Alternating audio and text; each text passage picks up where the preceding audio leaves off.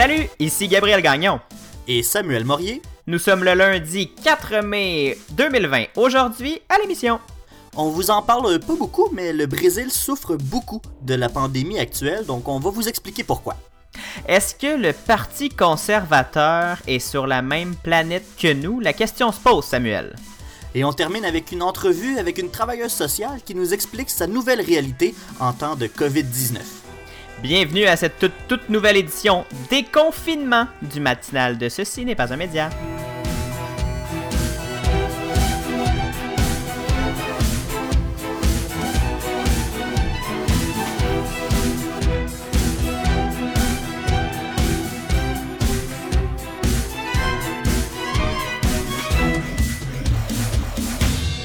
Bonjour Samuel! Allô, allô! Bon matin, comment vas-tu? Ça va pas pire, mais j'ai eu une petite frousse, Gabriel. J'ai eu une petite frousse Ben avant oui. de commencer l'émission. J'ai... Je me suis pogné à avoir un saignement de nez. Mon. Aussi soudain que l'est un petit pet euh, euh, pas, euh, pas, pas prévu. Ah ben, un petit pet de sauce. Ouais, c'est ça. C'est... J'ai... Ouais, j'ai eu une petite frousse parce que je, je me suis installé devant mon ordinateur, devant mon micro, puis... Qu'est-ce qui commence pas à dégoûter, toi? Le nez. Ben, c'est ça qui arrive. Fait que, ouais, mais tout est tout va bien. Mon nez réparé, là. euh, Mais voyons donc, Euh, c'est-tu le retour à la quotidienne qui te stresse de même? Euh, peut-être, c'est peut-être ça en fait. C'est, peut-être exactement ça, Gabriel, parce que faut le dire, on est revenu à notre euh, case horaire habituelle. Mhm. C'est un retour à la quotidienne. On, on va voir, euh, on va essayer là, malgré le confinement, la pandémie et euh, les nouvelles qui sont peut-être moins diversifiées. On va quand même essayer de vous trouver des trucs intéressants à vous dire tous les jours du lundi au jeudi, parce qu'on va se prendre une journée de vacances. Ben là, il y a des trucs intéressants à dire. Là. Je, je te rappelle qu'il Oui. y a certains animateurs qui sont en ondes 5 heures par jour, là, puis qui en ont des choses à dire. Non, je comprends, mais c'est- On va mon point, c'est plus, mon point, c'est plus que euh, beaucoup de l'actualité tourne autour de la COVID-19. Donc, euh, euh, c'est juste parce que si vous nous suiviez avant, on allait dans toutes les directions pour parler de bien des affaires. Là, Mhm. c'est difficile de parler d'autre chose que de la COVID. Mais là, euh, on dirait que tu es sur le point de brûler des punchs. Et je te je t'empêche de brûler des punchs, Samuel. C'est pas parce que qu'on lance euh, cette nouvelle euh, saison radio au CFAC 88.3 euh, à Sherbrooke qu'on lance tout de suite, nous, de notre côté, notre nouvelle saison de balado. On Ouais, vous donne non, encore euh, une semaine ou deux avant de dévoiler le tout. Mais on peut vous dire là, qu'on est en train de préparer une, euh, une version euh, pas revue et corrigée, parce que je pense qu'on fait une bonne émission quand même, mais on est en train de serrer quelques vides euh, du matinal de ce Ce n'est pas un média. On s'ajuste à ce rythme de quotidienne et euh, on est en train de trouver une, façon de parler d'actualité euh, en ces temps de pandémie, mais d'une façon beaucoup plus... euh, en, tout cas, en tout cas, on va... euh, je laisse ça comme Tout ça. ce que je vais dire, c'est une façon plus adaptée. Et je vais Oui, m'arrêter c'est là ça, avant c'est ça le mot autre chose que mes narines pour cautériser la plaie dans, mon- dans mon nez. Donc, euh, ouais, ben c'est tout. Euh, Toi, comment ça va, regarde? Ça va bien, ça va bien. euh, il, fait, il commence à faire beau. En fait, il, il pas qu'il commence, là, mais ça fait quelques jours qu'il fait super beau. euh, J'en Moi, j'ai mes premiers euh, coups de soleil, Gabriel, sur mes Ben, j'ai, j'ai eu j'ai le pif rouge, comme on dit. Ouais, moi aussi, le petit nez. à ne pas, ne pas se mêler avec le pif de l'alcoolique. Je ne suis pas rendu là dans ma vie, mais j'ai le, le- le pif rouge de coups de soleil parce que j'ai mis de la crème. Je, je veux le dire, la maman, j'ai mis de la crème solaire, mais j'ai euh, j'ai pas réussi à protéger mon nez assez pour euh, l'empêcher de rougir. Donc c'est ça, là, tranquillement pas vite. Euh, la routine s'installe rapidement, hein, Samuel. On même, euh, malgré ces temps exceptionnels, on retrouve un, un certain rythme de vie normal de- pour ce nouveau normal. Ben, ça s'en vient, ça s'en vient. là. Moi, avec l'école qui commence, je devrais aussi avoir un horaire euh, qui se ressemble à quelque chose de normal, peut-être, je sais pas. On va, on va y arriver, Samuel. comme dirait l'arc-en-ciel, ça va bien aller. On va, pour, on va commencer tout de suite cette émission-là, Samuel, si tu veux. euh, si, tu, si tu me le permets. Ben oui, je te permets tout. Merci, c'est gentil. On va euh, commencer, Samuel, en parlant de euh, Jair Bolsonaro. On parle beaucoup de la pandémie de COVID-19 dans l'actualité, bien sûr, c'est normal, mais on parle beaucoup de, de- des mêmes affaires, de ce qui se passe au Québec, au Canada, aux États-Unis, parce que c'est pas mal ce qui nous touche le plus, directement, je parle. Mais On parle bien sûr des mesures aussi en France, en Chine, en Corée. Euh, c'est des, des, pays qui sont très touchés et d'autres pays qui sont surprenamment très peu touchés. Mais un pays dont on entend très peu parler dans cette crise mondiale, c'est en fait globalement l'Amérique latine qui semble muette ces temps-ci. Mais le Brésil est loin d'être muet et on n'en entend pas beaucoup parler. Le pays vit des difficultés importantes et c'est pas juste la faute du coronavirus. Samuel, explique-nous ce qui se passe. Ben, écoute, je vais résumer grossièrement la situation, mais on peut expliquer en un mot tous les problèmes du Brésil actuellement. Bolsonaro. Hier, Bolsonaro, c'est le très controversé président du Brésil et pour être honnête, Gabriel, il remporte, de loin la palme de la gestion de crise la plus imprévisible. Écoute, on peut dire ce qu'on veut de Donald Trump, hein, on peut critiquer sa gestion de la pandémie, euh, mais quand même, il a pris des actions pour limiter la propagation du virus. Il y a aussi ses conseillers qui sont là pour l'encadrer, puis essayer de soutenir un semblant de contrôle de pandémie il y a un État fonctionnel euh, autour de Donald Trump, là, c'est ça l'affaire. Il y a un État fonctionnel malgré tout, mais Jair Bolsonaro, on dirait qu'il fait tout à sa tête et il s'en fout de, de, l'organisme, l'organe euh, euh, constitutionnel et gouvernemental. Écoute, de un, bon, Là, on commence avec les classiques. Il va minimiser les effets du coronavirus. Il montre aucune empathie envers les victimes. Il a, il a même dit Oui, c'est regrettable, il y a des milliers de morts, mais qu'est-ce que tu veux que je fasse? Il y a des milliers de morts, puis lui, ah. il ne prend pas la responsabilité. Euh, il continue de prendre des bains de foule. Il sort dans les rues. Il serre des mains dans des rassemblements politiques. Il fait des accolades. Il a même proposé, là, pour régler la crise, de faire des prières collectives, de se rassembler et de prier tout le monde ensemble pour mettre fin à la pandémie. Il s'est ouvertement euh, opposé aux mesures de santé publique émises par son propre gouvernement, Gabriel. Son propre gouvernement émet des euh, recommandations et lui, il les discrédite devant les médias et en public. Il a congédié son ministre de la Santé à la mi-avril. Et pendant ce temps-là, il y a une crise économique sans précédent, les morts se multiplient, il y a des fausses communes qui sont faites dans les favelas, les quartiers extrêmement pauvres euh, du Brésil. et heureusement, il y a les États et les municipalités qui ont pris la responsabilité de la gestion de la crise. Ils prennent ça au sérieux, mais c'est catastrophique. Il y a même le maire de Manos, qui est la, la, métropole dans l'Amazonie, qui est apparu à la télévision et il braillait. Gabriel, il pleurait à, hmm. à chaudes larmes, il était plus capable de gérer cette crise-là. Au Brésil, en date du 30 avril, on comptait officiellement 87 000 cas positifs et quelques 6 000 morts. Mais il y a des sources sérieuses, normalement euh, la FOLA de Sao Paulo, qui prétendent qu'il faudrait même multiplier par 5 ce nombre-là parce que euh, on n'est pas capable de suivre les, chiffres officiels, vraiment. Les appuis du, du, président brésilien se sont effondrés littéralement. Gabriel il a perdu beaucoup, beaucoup d'appuis politique et d'alliés, mais il a quand même réussi à garder un noyau dur de, supporters, de, de, partisans, parce que c'est environ 25% de l'opinion publique qui est encore avec lui. Mais vraiment, on est loin du 55% de ces élections là, euh, quand il a gagné euh, aux dernières élections. Mais son opposition est pas juste politique, Gabriel, elle est aussi juridique. Il y a la Cour suprême qui commence à se mobiliser contre oh, lui on verrait pas ça au, Canada, certainement, la Cour suprême qui, qui engage une croisade contre le gouvernement. Écoute, c'est tellement intense que la Cour suprême va quotidiennement prendre des décisions, et ça c'est depuis le, début avril, la Cour suprême prend quotidiennement des décisions pour soutenir les gouverneurs des États brésiliens dans des initiatives dont Bolsonaro, lui, s'est prononcé contre. Donc, Bolsonaro critique des initiatives de ses euh, gouverneurs, etc la Cour suprême va aller soutenir ces initiatives-là. Donc Bolsonaro, ben lui, euh, on passe vraiment par... Il n'y a plus rien à dire, on passe vraiment par-dessus euh, son, son, pouvoir pour prendre ces décisions-là.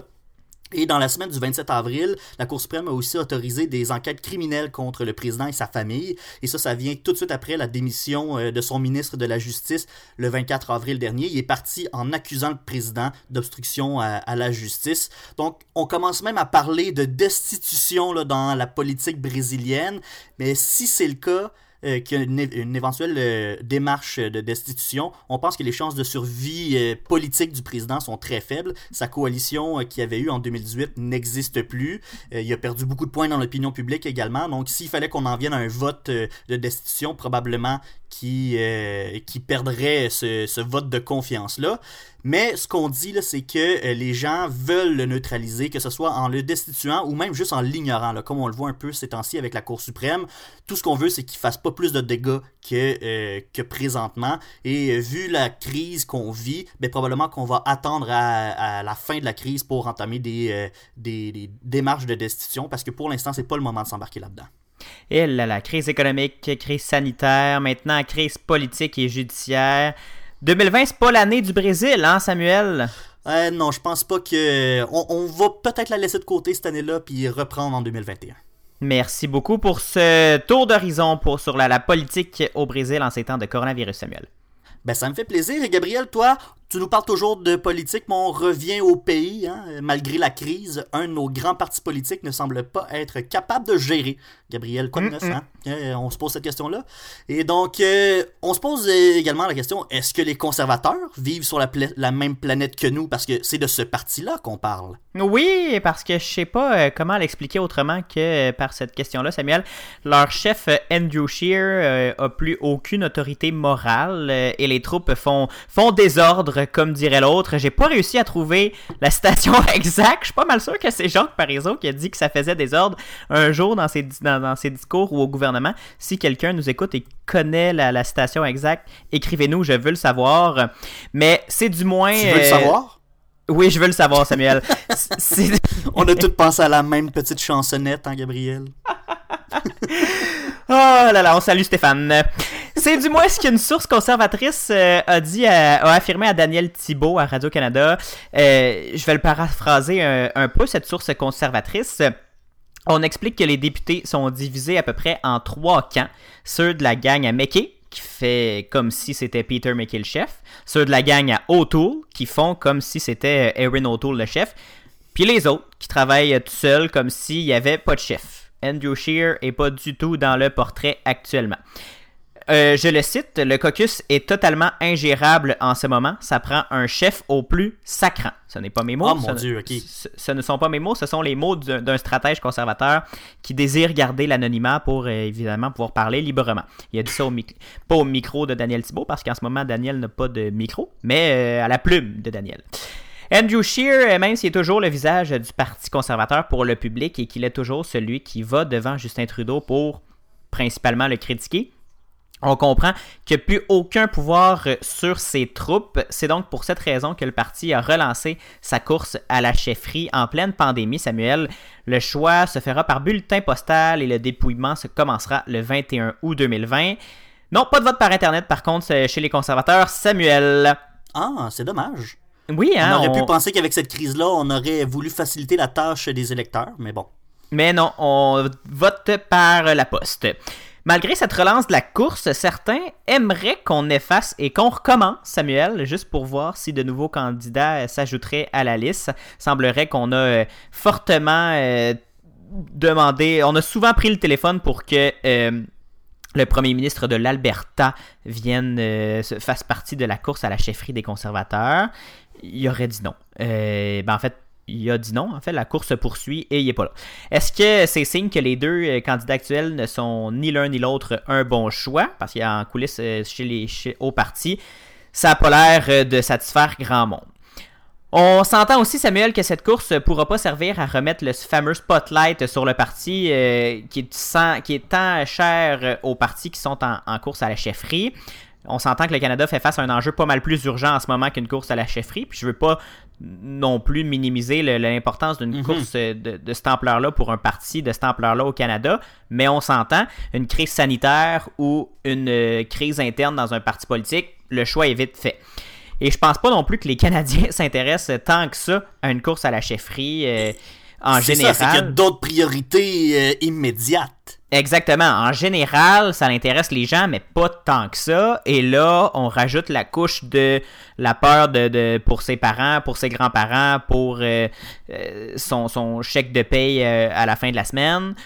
Ça passe pas mal euh, bon dernier, cette course-là. Donc, on ne on peut pas bénéficier de la publicité presque gratuite qu'on bénéficie, euh, que les partis bénéficient d'habitude.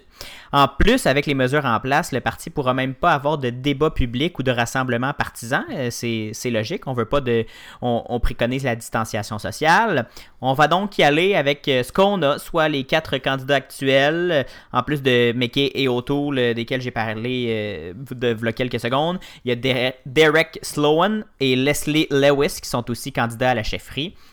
Si vous en en avez pas entendu parler, c'est normal. McKay et O'Toole prennent pas mal tout l'oxygène, Samuel. Et le pire pour les conservateurs, Samuel, Justin Trudeau voit sa popularité monter oh, presque en ben. flèche. Oh mon Dieu. Tu vas me dire que c'est souvent comme ça en temps de crise, hein? Oui, c'est vrai parce que les, dirigeants sont souvent plus populaires en temps de crise qu'en temps euh, normaux de gestion quotidienne, parce que ça, permet de montrer une prestance et un, certain contrôle de l'État. Mais ça, ça fait de l'ombre aux conservateurs qui tentent depuis plusieurs jours de le critiquer, avec euh, visiblement peu de succès. Certains du parti pensent même que Trudeau n'attendra pas que son gouvernement minoritaire soit renversé, qu'il pourrait demander un mandat plus fort aux Canadiens pour mieux naviguer la crise. On ne veut pas s'avancer sur une date d'élection parce qu'on n'est vraiment pas là au pays. En... Je pense que le, fameux mood de l'électorat est vraiment pas là. Mais selon euh, certains stratèges, on, laisse entendre pas des stratèges libéraux, des stratèges conservateurs. On, laisse on se prépare du moins à une éventualité que le gouvernement de Justin Trudeau euh, déclenche lui-même des élections et attendra pas que son gouvernement tombe à la Chambre des communes pour justement lui permettre d'avoir les coups des franches pour une sortie de crise. Ben écoute, ça serait pas un mauvais move là. S'il sort de cette crise-là très populaire, euh, il y a des bonnes chances après en, en élection. On peut dire que les libéraux ont le beau jeu en ce moment. Ils n'ont pas beaucoup d'opposition. Les conservateurs qui savent plus où donner de la tête, ils sont pas capables de se rassembler. Euh, on a un chef visible à tous les jours chez les libéraux. Mm-hmm. Donc ça va bien là pour Justin Trudeau et ses troupes. La politique reste jamais bien loin, on le voit, les problèmes internes, etc. Ça reste toujours très complexe, même en temps de crise. Merci beaucoup, euh, Gabriel, pour cette fine analyse. Merci, ça fait plaisir.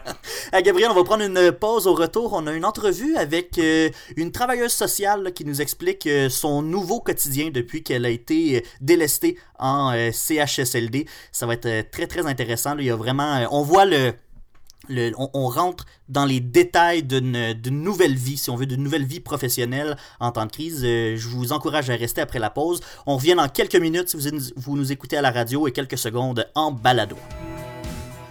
Vous écoutez le matinal de Ceci n'est pas un média.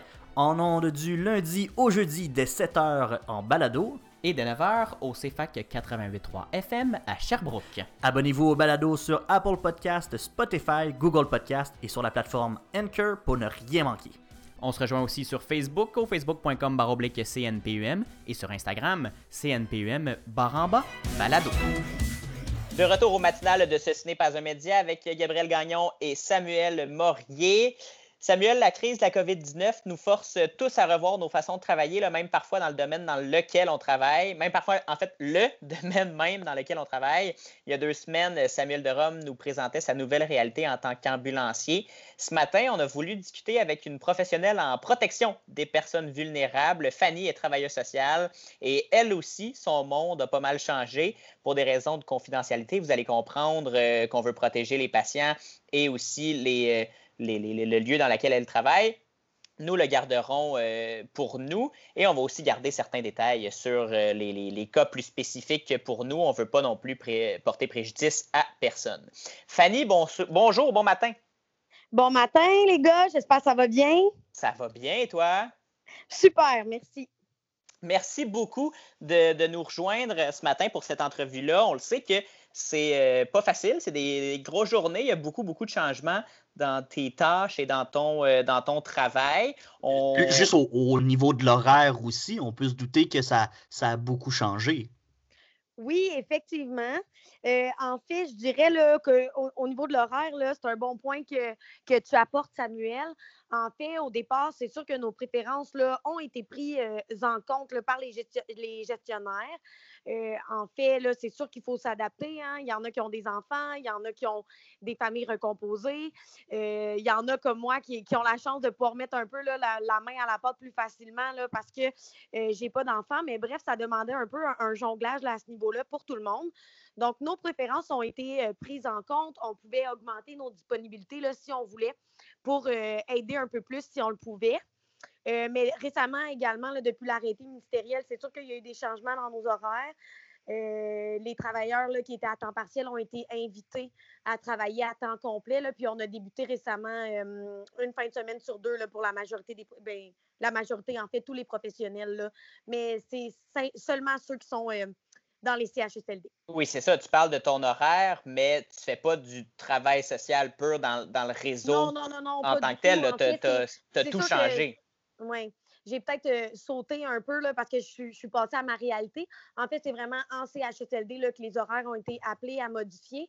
Euh, pour ce qui est là, euh, des, horaires là, dans le reste du réseau, je ne pourrais pas vous dire là, certainement, mais je pense que les changements ont été moins importants. Mais c'est sûr que ça demande quand même là, de l'adaptation puisque la mobilité est fortement suggérée. Fanny, la différence, euh, concrètement, là, on, mis à part euh, l'horaire et le rythme de travail, en fait, toi, tu travaillais avec une clientèle euh, particulière, tu travaillais avec, pas particulière, mais précise, mm-hmm. et tout a changé là, depuis le début de la crise. Tu n'es plus du tout dans ton milieu de travail ni avec ta clientèle. Justement, tu l'as dit, tu es rendu en CHSLD. Euh, mm-hmm. Est-ce que c'est parce que le télétravail s'applique plus ou moins dans ton cas ou. Euh? En fait, euh, je dirais qu'il y a un peu de l'un comme un peu de l'autre. dans l'équipe où je suis, hors CHSLD, on est totalement équipé pour faire de la mobilité et du télétravail. on sait que depuis la fusion, là, les, les sites ont ben, se sont énormément agrandis. Donc, on est amené là, à voyager de plus en plus euh, si on va à domicile ou entre les sites, peu importe dans quel milieu on travaille. Donc, euh, euh, ça a été une décision, je crois, là, ministérielle de de plus en plus équiper les équipes en mobilité pour question d'efficacité, en fait, mm-hmm. dans nos déplacements. donc, pour ça, ça va. Par contre, c'est sûr que quand on est habitué de faire des interventions en face à face, on ne se le cachera pas que passer au téléphone ou même par des, si je ne me trompe pas, je crois qu'ils ont intégré les Zooms, là, mais je ne pourrais pas vous dire, ou par Skype, ou peu importe, ben, c'est sûr que ce n'est pas la même chose qu'un contact humain. Mm-hmm. Euh, il y a des mesures qui ont été mises en place pour la pandémie. Donc, c'est sûr que ça, ça a un impact sur les interventions. Mais moi, j'ai été vraiment délestée en CHSLD. Là. J'oserais dire pour un effort de guerre, là, parce que je pense que c'était important d'aller protéger nos aînés. Donc, euh, il y a plusieurs professionnels qui ont été délestés euh, en CHSLD notamment, mais d'autres milieux là, également. Et, euh, là, pour quand, aller tu dis, soutenir, quand tu dis délesté, en fait, c'est que tu ne travailles plus comme travailleuse sociale où tu travaillais avant. Tu es vraiment à temps plein. Là, tous les heures que tu travailles, tu les fais en CHSLD. C'est plus du tout dans ton milieu. Exactement. Dans le fond, c'est comme si ma gestionnaire m'avait prêté euh, au CHSLD. C'est pour ça qu'on dit qu'on est délesté dans d'autres mmh fonctions, d'autres services. donc, euh, c'est ça. Je suis euh, un tout nouveau poste, tout nouveau milieu. je vous dirais, en fait, moi, de, mon côté, là, on a été délesté surtout au niveau du milieu de vie. Hein. on le sait, là, nos personnes âgées qui avaient de la visite régulièrement à tous les jours, qui étaient mmh d'avoir des loisirs, des activités. le confinement, c'est plus difficile pour eux. Donc, on est appelé à aller jouer un, rôle à ce niveau-là. Puis, euh, c'est ça dans le fond. Mais c'est sûr qu'idéalement, ils essaient de mettre nos aptitudes à contribution. Là, euh, Que ce soit, par exemple, moi, en travail social, là, je, vais, aller aider au niveau des prochains aidants si je peux. Euh, donc, toutes nos aptitudes sont, mises à contribution, mais on n'est pas nécessairement là, avec notre clientèle ou dans nos tâches habituelles. Ça, c'est certain. Et donc, tu as changé d'environnement, tu as changé de clientèle. Comment tu l'as vécu, cette espèce de transfert-là de, milieu? parce que les clientèles sont vraiment très différentes. Donc, comment ça s'est fait? T'es-tu un peu déboussolé euh, au départ? Bien, c'est sûr que euh, moi, j'avais jamais travaillé hein, avec la clientèle euh, des personnes âgées, que ce soit en perte d'autonomie ou non. Fait que c'est sûr que j'arrivais en terrain totalement inconnu. J'ai eu la chance de mon côté d'être bien accueillie là, par l'équipe. Euh, mais je vous avouerai là, que ça roule, ça bouge beaucoup en CHSLD. C'est de l'apprentissage terrain, là, si je peux me permettre. Puis, euh, on apprend sur le tas, un peu. C'est ça, on, apprend sur le, tas. Puis, euh, tu sais, travailler avec l'humain, il n'y a pas de mode d'emploi. Hein. Fait que des fois, c'est de l'essai-erreur, mais ça, demande énormément d'adaptation. Euh, je vous mentirais si je disais que ce n'était pas déstabilisant au début. En même temps, je pense qu'il n'y a pas grand-chose de pas déstabilisant dans la COVID-19. on est appelé un peu partout là, à, travailler dans l'inconnu. Donc, euh, clairement qu'en travail social, on ne fait pas exception. Ça ressemble à quoi euh, ton travail en CHSLD, justement, pour une travailleuse sociale? Tu as parlé du milieu de vie, tu as parlé de, de, remplacer, entre gros guillemets, le, mm-hmm. la visite ou leur, euh, le, proche aidant. C'est quoi ton rôle d'envoyer? c'est quoi l'idée derrière envoyer une travailleuse sociale en milieu de vie comme ça? En fait, je ne pense pas que l'idée est d'envoyer nécessairement une travailleuse sociale, dans le sens que de mon côté, ça donne que mon titre, c'est travailleuse sociale, mais les professionnels qui sont délestés, il y a des éducateurs, il y a des techniciens, il y a plusieurs professionnels sont amenés à être délestés. Euh, de mon côté, ça l'a donné que j'ai été, euh, que j'étais TS et que j'ai été délestée à ce poste-là. Mais euh, pour donner un exemple, c'est vraiment au niveau euh, du milieu de vie. Je ne sais, pas si c'est M. Legault qui en avait parlé, mais je pense que c'est un intérêt ministériel de rapprocher les familles euh, des, des aînés en CHSLD, là, malgré toutes les hum, mesures de distanciation. Donc, par exemple, le, CS, le c'est difficile à dire, hein? Le CHSLD. où je travaille, c'est doté d'une façon quelconque, probablement grâce au ministère ou peu importe, de tablettes pour qu'on puisse faire justement des zooms avec les familles euh, qui avaient l'habitude de venir visiter leurs proches. Fait que ça, c'est une, façon là, euh, de, rapprocher là, un peu euh, les, résidents avec leurs proches. Puis justement, ben, c'est sûr qu'en travail social, hein, c'est très relationnel. Donc, on est un peu appelé là-dedans là, à, ramasser un peu ce qui se passe dans ces appels-là, la réaction de certains résidents. Des fois, hein, c'est très touchant. ceux qui n'ont pas vu leur famille depuis longtemps. Donc, euh, ben, pour ça, j'ai l'impression que, mes compétences sont, mises à contribution quand même.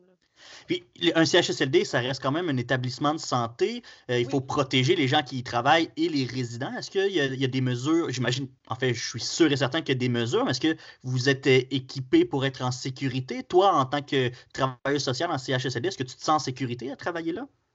Oui, euh, moi personnellement, ben c'est sûr qu'en plus, il faut dire que je ne me situe pas dans une tranche d'âge, dans une tranche d'âge à risque.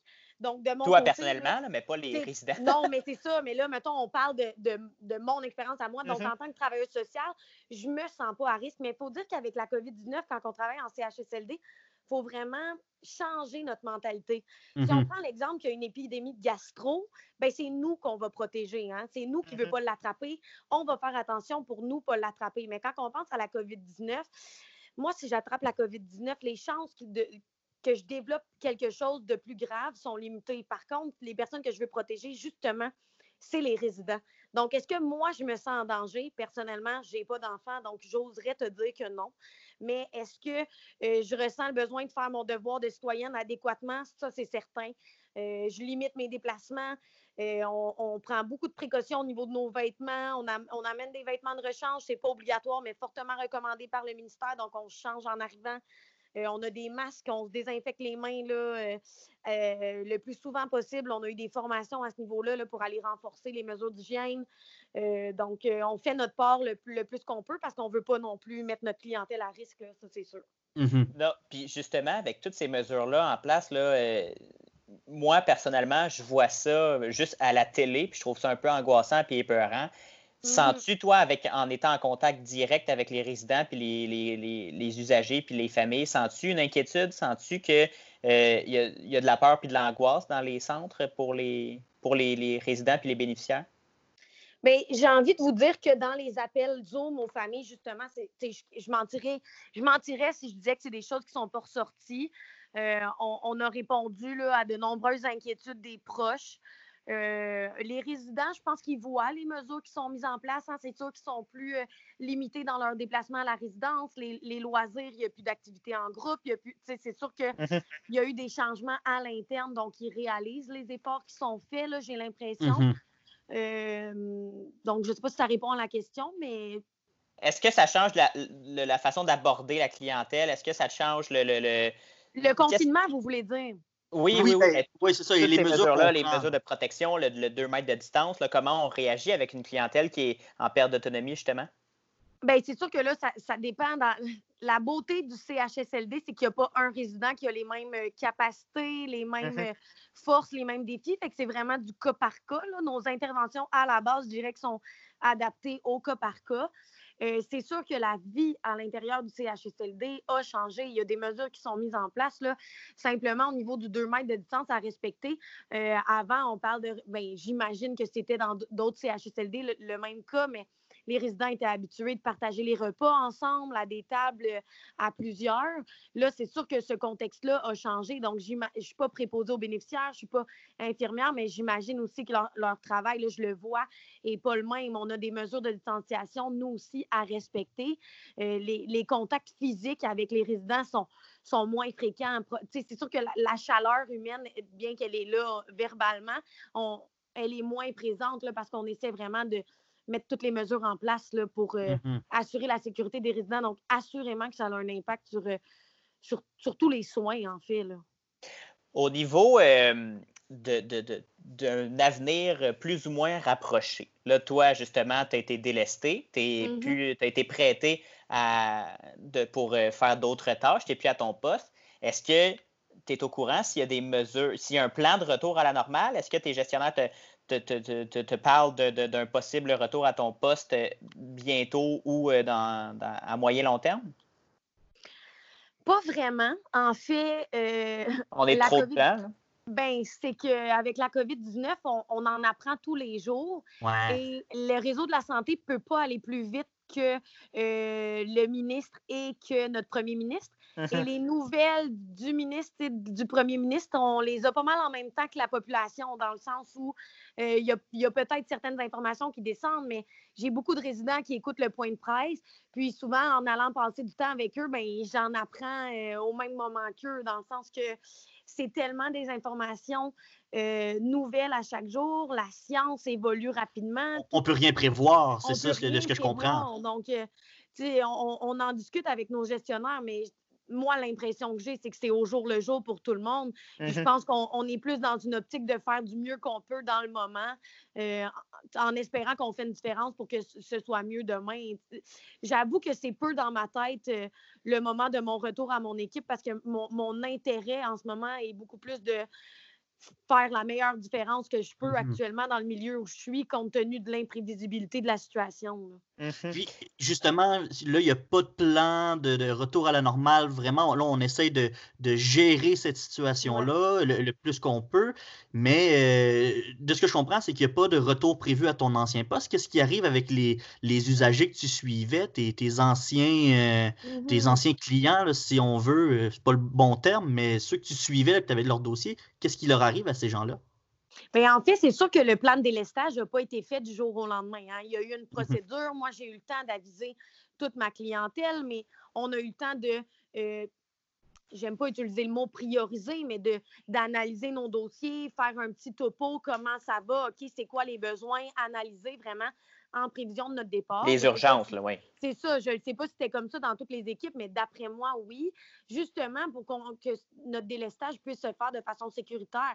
Parce qu'en allant soutenir nos aînés en CHSLD, l'objectif n'était pas de faire souffrir d'autres clientèles. Non, c'est sûr. C'est sûr que c'est pas toute mon équipe qui a été délestée, c'est seulement une partie. Puis il y a des intervenants qui restent sur place là, pour répondre aux besoins, euh, puis même euh, innover, puis mettre des choses en place là, euh, pendant le COVID. Donc, moi, je suis peut-être délestée dans d'autres services, mais mes collègues de mon équipe régulière, euh, ils chôment pas non plus. Puis eux aussi sont déstabilisés parce qu'on est appelé à mettre sur pied des, projets innovants pour répondre aux nouveaux besoins euh, de ma clientèle de base, si je veux, qui eux aussi le font face à des défis en lien avec la COVID. Est-ce que tu as des échos? Est-ce que tu as des. Euh, ou tu es vraiment à temps plein en CHSLD? Bien, je suis à temps plein en CHSLD, mais une équipe de travail, euh, c'est sûr qu'on se tient au courant, là, on, se donne des nouvelles. un peu comme moi, ça, Gab, on, se parle entre-temps. Oui, c'est ça.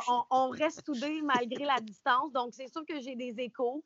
Euh, tu sais, tout à l'heure, je disais que j'essaie d'y aller au jour le jour puis de me concentrer sur ce que je fais en CHSLD. Mais je mentirais si je disais que je m'ennuie pas là, de ma clientèle puis de mes collègues. Mais compte tenu de l'imprévisibilité de la situation, j'ai amplement confiance en eux. Puis je le sais qu'ils font tout en leur possible pour vraiment qu'on qu'on assure la sécurité d'un peu tout le monde, mais aussi le bien-être. Je pense que c'est au-delà des urgences qu'on gère en ce moment. C'est vraiment, c'est de l'humain. La COVID, ça nous appelle à, mon Dieu, à, vivre toutes sortes de choses, qu'on soit euh, employé du réseau de la santé ou pas. J'imagine que vous aussi, vous vivez des défis. Fait qu'on n'est pas exclu de ça. On fait de notre mieux avec ce qu'on a. Ben, Fanny, sais-tu, je vais te remercier pour tout le travail que tu fais, là, donner, te donner corps et âme dans le, système. Je pense que euh, M. Legault parle souvent de ses anges gardiens, mais euh, tu fais clairement partie de cette euh, tranche de la population. Merci pour tout le beau travail que tu fais. Fanny, qui est travailleuse sociale et qui a dû être relocalisée dans un CHSLD pour donner un gros coup de main dans le système de santé. Fanny, merci beaucoup de, de t'être entretenue avec nous ce matin. Ben, merci à vous, ça me fait plaisir. Merci beaucoup, Fanny. Bye bye. Bye Ah, c'était bon cette entrevue-là, Samuel. C'était excellent pour vrai. j'avais beaucoup de questions avant de, cette entrevue-là sur le système de, comment ça fonctionne? Parce que on a entendu beaucoup parler du gouvernement qui voulait rapatrier des gens de d'autres secteurs pour venir aider, mais on mhm. n'avait pas tous ces, ces informations internes-là de comment ça se passait pour vrai. Et je pense que euh, on, comprend un peu mieux comment se fait ce switch, désolé de l'anglicisme, mais ce transfert d'un euh, service à l'autre. Euh, c'est ça implique beaucoup, beaucoup de choses et ça change complètement un, un quotidien puis des habitudes professionnelles. Oui, puis justement, on est allé en profondeur, je pense, dans les explications sur les changements de vie de Fanny, parce qu'elle est habituée de travailler avec une, une certaine clientèle hors de chez elle, hors d'un bureau, et là, elle est euh, dans un CHSLD avec une, un, tout autre, un tout autre type de clientèle et surtout une toute autre mission. On, je vais d'ailleurs profiter, je pense, Samuel, tu vas être d'accord avec moi, profiter de quelques secondes pour euh, remercier tous les travailleurs de la santé et mm-hmm. surtout euh, ceux qui font pas ça d'habitude, qui sont pas c'est pas leur, leur, mission d'habitude d'aider de, de, ces gens-là en, en, temps de crise comme ça. Là. Je pense que on, vous méritez tous les chapeaux levés qu'on peut vous lever.